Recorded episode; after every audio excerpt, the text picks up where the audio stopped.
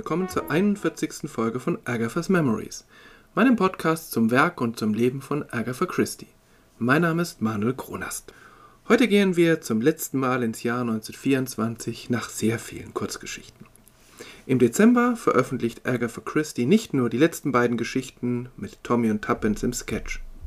In der Weihnachtsausgabe des Grand Magazine erscheint auch eine Kurzgeschichte mit dem seltsamen Titel The Manhood of Edward Robinson, also etwa die Männlichkeit des Edward Robinson.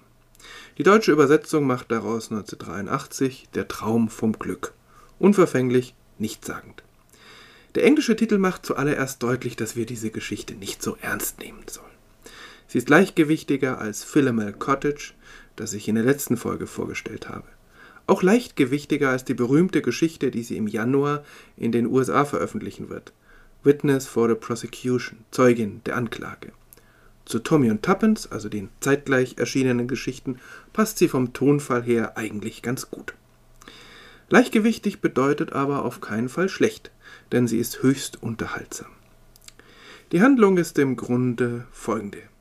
Ein junger, schüchterner Mann, der unter der Fuchtel seiner pragmatischen Verlobten lebt, träumt von Abenteuern. Er erlebt ein Abenteuer und stellt daraufhin die Beziehung zu seiner Verlobten auf eine neue, selbstbewusstere Grundlage. Ich sehe das mal nicht als Spoiler, weil die eigentliche Kernhandlung, eben das Abenteuer, dadurch noch gar nicht berührt wird. Der Name des jungen Mannes ist Edward Robinson. Seine Verlobte heißt Maud. Wer die Romane von P.G. Woodhouse und Bertie Wooster und seinen Diener Chiefs kennt, wird die Konstellation wiedererkennen. Auch darin kommen dominante Frauen vor, entweder junge Frauen oder Tanten, die den jungen Mann als unzulänglich und formbar empfinden. Agatha Christie selbst beschreibt immer wieder selbstbewusste Frauen, die sich in intellektuell eher schlichte Männer verlieben, die sie aber dann auf den richtigen Weg bringen können, die sie leiten können. Das Besondere dieser Geschichte hier ist, sie beschreibt im Grunde, was danach passiert.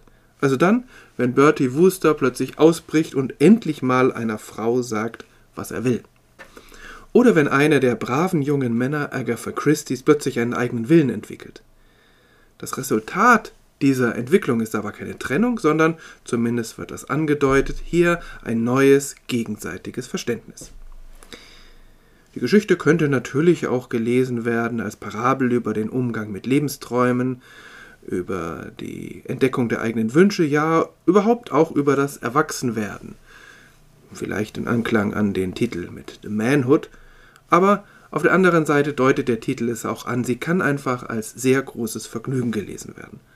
Und ob das Happy End am Schluss dann wirklich überzeugt, muss jede und jeder selber wissen. Aber worum geht es nun ganz konkret? Edward Robinson ist ein junger Büroangestellter, der finanziell keine großen Sprünge machen kann. Trotzdem, eigentlich geht es ganz gut in seinem Leben und er hat eine Verlobte, Maud, die er sehr verehrt. Maud ist ungeheuer praktisch veranlagt, sparsam und vernünftig.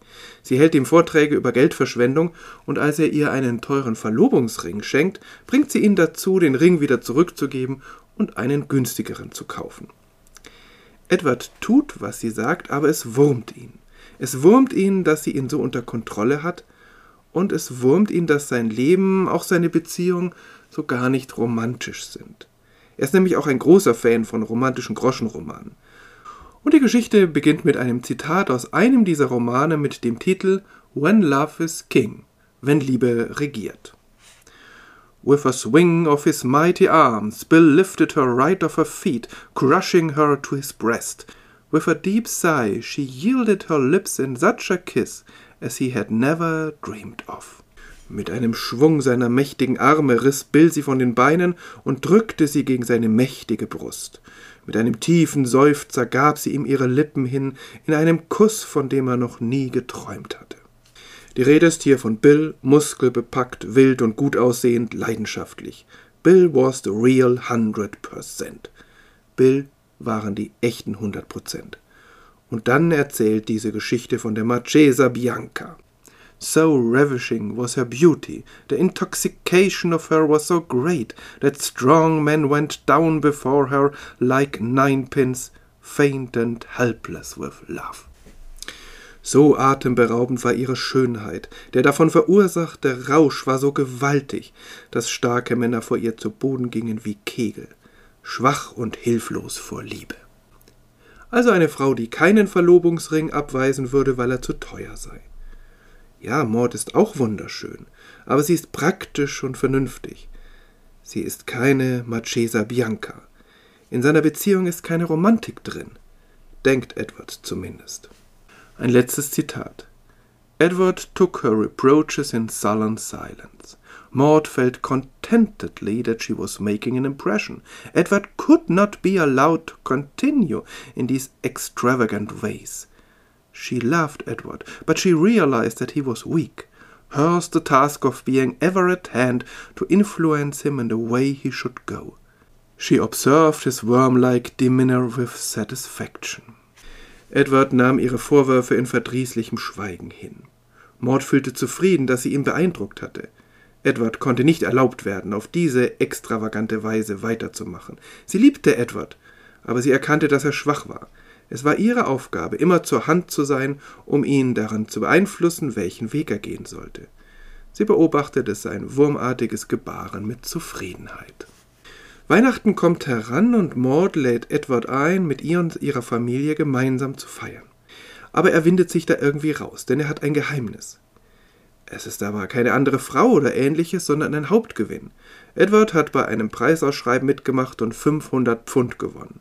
Das war damals sehr viel Geld, heute wären es ungefähr 10.000 Pfund. Davon kauft er sich ein Auto. Und er weiß genau, hätte Maud von dem Gewinn gewusst, hätte sie ihn gezwungen, das Geld vernünftig anzulegen. Und genau aus diesem Grund hätte er es ihr fast gesagt, um nicht selbst der Versuchung widerstehen zu müssen. Aber er widersteht der Versuchung nicht. Er kauft das Auto und er nimmt in der Mittagspause Fahrstunden. Das waren nebenbei noch andere Zeiten, als vier Fahrstunden genügten, um für den Verkehr gerüstet zu sein. Wie auch immer.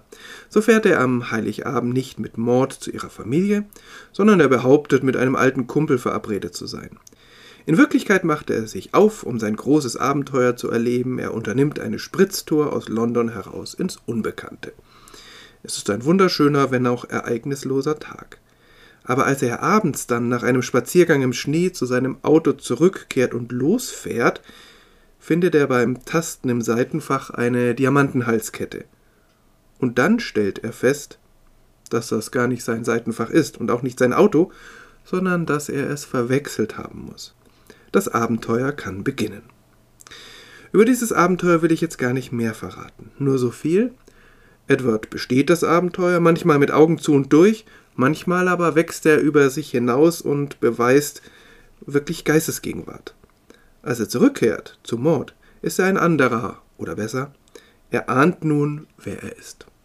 Zum zweiten Mal nach The Man in the Brown Suit nimmt Agatha Christie die zeitgenössische romantische Literatur auf die Schippe.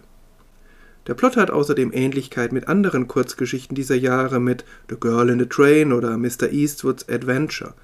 Und ich kann mir vorstellen, dass es für Agatha vor allem ein großer Spaß war, diese Geschichte zu schreiben.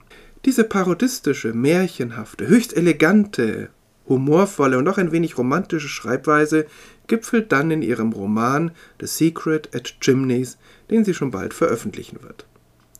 Ein witziges Detail am Rande ist, dass Agatha Christie 1923 für die Serienrechte an The Man in the Brown Suit 500 Pfund bekommt. Auch sie überlegt länger, was sie damit machen soll, und sie ist es, die dann eigentlich davon ausgeht, dass das Geld ja irgendwie gut angelegt werden muss für sich selbst, für die Tochter, für was auch immer. Und dann ist es ihr Mann, der sie auf die Idee bringt, sich dafür ein Auto zu kaufen. In ihrer Autobiografie schwärmt sie von dieser Entscheidung. Sie zählt sie zu den beiden aufregendsten Ereignissen ihres Lebens. Das zweite ist übrigens eine Einladung zu Queen Elizabeth viel später. Und wie sie dann in der Autobiografie von ihren ersten Fahrerfahrungen schreibt, von dem Gefühl der Freiheit auf der Straße, das klingt genauso wie das, was Edward Robinson erlebt.